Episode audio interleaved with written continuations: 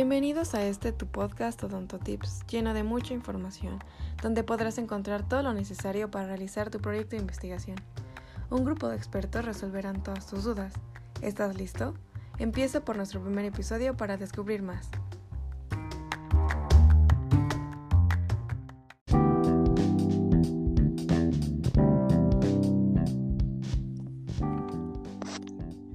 Aspectos legales y referencias.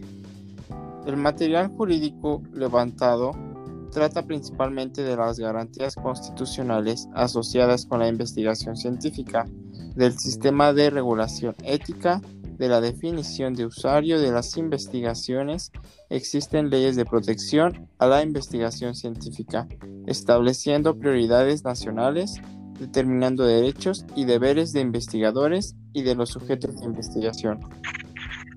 Bienvenidos a otro capítulo más, el capítulo que hablaremos acerca de los aspectos legales y referencias. Recuerden que aquí se vale preguntar y continuaremos aprendiendo más de lo que conforma un protocolo de investigación. Bienvenida doctora Karen y le doy la palabra para que comience a hablarnos un poco más de lo que vienen siendo estos puntos del protocolo. Muchas gracias, doctor Oscar, y muy buenas tardes a todos.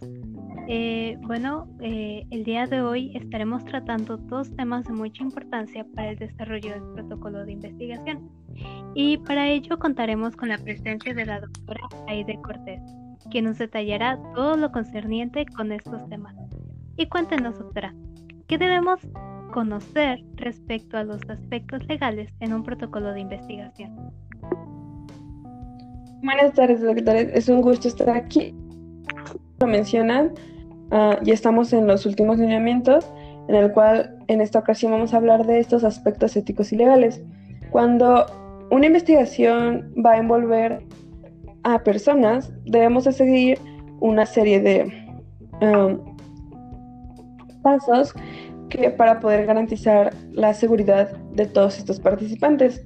Para empezar, los participantes envueltos en el estudio deben de conocer los beneficios, los riesgos y los inconvenientes que pueden estar involucrados en la investigación.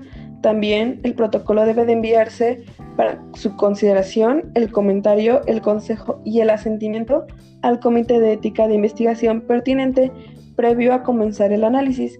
Este comité tiene que ser transparente en su manejo, no tiene que tener dependencia al investigador del al patrocinador o de cualquier otro tipo de, de predominancia indebida y debe de estar debidamente calificado. También debemos de recordar que cuando los riesgos de nuestra investigación van a ser muchísimo más grandes que los beneficios esperados, debemos de evaluar si la investigación va a continuar, se va a modificar o, otro caso, si se tiene que suspender. Recordar que debe existir total resguardo de la intimidad y la confidencialidad de la información, así como, por su tener a mano el consentimiento informado de todos los participantes. Vaya, como podemos ver, los aspectos legales son una parte fundamental dentro de este tipo de proyectos. Y bueno, en cuanto al aspecto ético, ¿de qué van a tratar esto?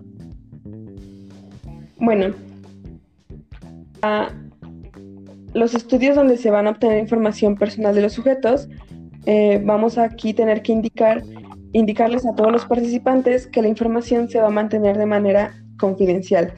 También para los estudios que van a envolver a personas en un experimento, ya sean ensayos experimentales, cuasi experimentales, estudios de intervenciones, etc., se les debe de proveer información acerca del consentimiento libre e información y la estrategia que se va a utilizar para obtenerlo.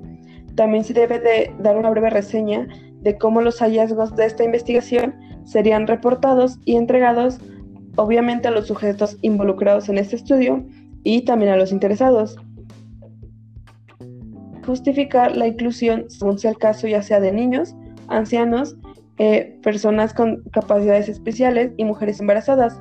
Y también justificar la no inclusión en el grupo de estudio, ya sea el caso de mujeres, niños o alguna minoría ética.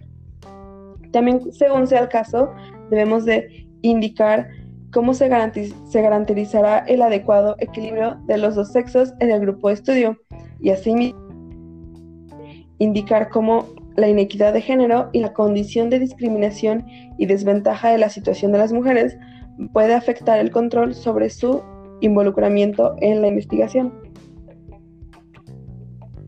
Bueno, como podemos ver, estos dos aspectos eh, tienen bastante relevancia en nuestro proyecto de, investigación, así también como de poder saber cómo respetar los derechos de aquellas personas a quienes se les darían eh, estos mm, protocolos.